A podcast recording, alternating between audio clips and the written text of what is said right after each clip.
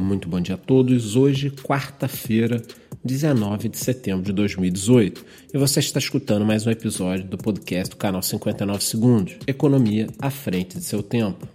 Bom, iniciando aí pelo preço do Bitcoin, nós vemos recentemente um pequeno dump que tirou ele da faixa dos 6,500 para algo ali entre 6,200 e 6,300 Ontem acabou subindo um pouquinho e no momento nós temos o valor de 6.321 dólares para cada unidade do Bitcoin.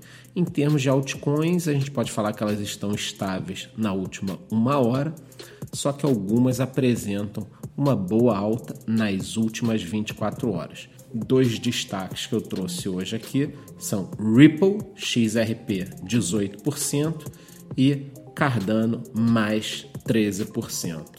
E eu separei aqui hoje duas notícias que estão em linha com o que eu venho falando aí nos últimos meses da questão dos países. Ontem, inclusive, eu falei sobre isso também, né? Das regulamentações, o que, que cada um está fazendo, é, dei a minha opinião de que eu acho positivo se for algo mínimo, e hoje saíram mais duas notícias sobre o assunto. Então vamos lá. Na Inglaterra, o Comitê de Tesouro que me parece um órgão importante, vai atuar para proteger os clientes e evitar a lavagem de dinheiro. Então, uma própria organização que tem das exchanges e do mercado de criptomoedas achou positivo ter, né, uma regulamentação mínima, porque você acaba um pouco com a bagunça e também se sente protegido de não estar fazendo nada errado. E não preciso falar nada, a economia da Inglaterra é muito grande, é um país importante também aí no mundo. É um local onde a população possui muito capital e capacidade de investimento. Então a gente não pode ignorar esse país como uma força propulsora entrante no mercado aí no futuro. E a segunda notícia, na minha opinião, a mais importante, porque trata-se do Brasil, é a seguinte: saiu na agência Reuters, é muito famosa para quem não sabe, uma informação de que o CAD, que é o Conselho Administrativo de Defesa Econômica, tá? um órgão brasileiro muito famoso tá? para quem costuma ler matérias sobre mercado financeiro, bolsa de valores, etc. Então vamos lá: o CAD abriu uma investigação em cima de grandes bancos brasileiros com suspeitas de práticas monopolistas.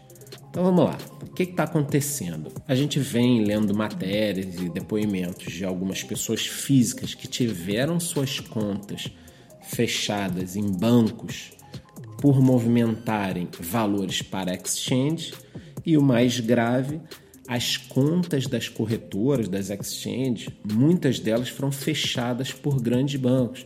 Então as exchanges não têm muito como operar essa questão de depósitos e retiradas. O bacana seria que as exchanges brasileiras tivessem contas em 6, 7 bancos. Isso facilitaria muito, né? O pessoal fazer transferência ali rapidinho, é mais fácil. Mas não, os bancos foram fechando as contas. Algumas exchanges conseguiram mal e porcamente ter uma conta, geralmente na Caixa Econômica Federal. E aí o CAD vai investigar esse tipo de prática feita aí por grandes bancos. Agora, qual seria o outro lado da história? Acho bacana também falar. Os bancos alegam que faltam dados dos clientes, das exchanges, quando eles pedem, etc., sobre o negócio, e que eles estão encerrando contas também, além dessa falta de dados, para combater a lavagem de dinheiro. Olha, eu sinceramente, aí vai a minha opinião pessoal, esse espaço também é onde eu dou a minha opinião pessoal. Eu não acredito muito nessa tese, não, porque basta a gente dar uma olhada aí em toda essa história da Lava Jato. É, nós estamos vendo aí pessoas com cargos em estatais médios de gerência que movimentaram nas suas contas pessoais 100, 200, 300 milhões de reais sem serem questionados da origem do dinheiro. Então é o seguinte: quando interessa, o banco mantém a conta, quando não interessa, ele vai lá e encerra. Então tem que se investigar mesmo. É, eu acredito, acredito que os bancos estão encerrando porque eles também têm seus próprios planejamentos de entrar nesse mercado. Não é um medo de mercado, é um medo da competição, é diferente.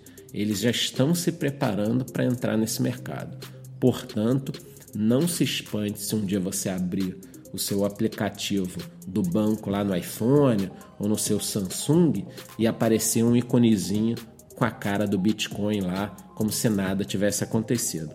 Nós vamos acompanhar aqui, qualquer novidade eu passo para vocês, mas estamos de olho. Por hoje é só, muito bom dia.